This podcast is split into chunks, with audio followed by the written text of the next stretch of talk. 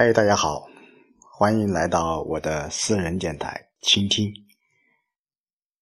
今天晚上本来是不想再录制了，因为一开始停电了，也没有网络了。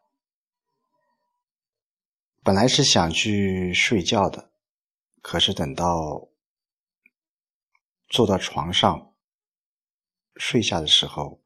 却又睡不着了。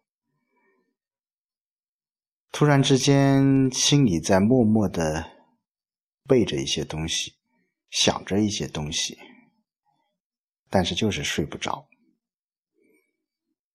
呃，外面是狂风暴雨，雨下的很大，风刮的也很大，心中有很多很多一些思绪在漂流着。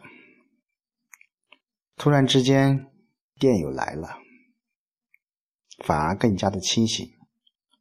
那就好吧，随便说几句。来到村里面工作也有一段日子了，每天就这样忙碌着，或者是闲淡着，呃。总是感觉到不知道是什么样的一些缘故，而感觉到有一些